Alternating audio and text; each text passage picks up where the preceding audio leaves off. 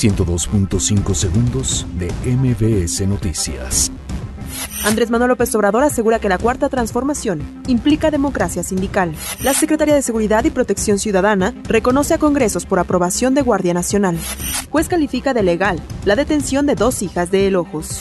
Estado mexicano suspende operaciones en aeronaves Boeing 737. Rescatan en Tamaulipas a 34 migrantes centroamericanos. Incendio en Las Vigas, Veracruz, es controlado al 100%.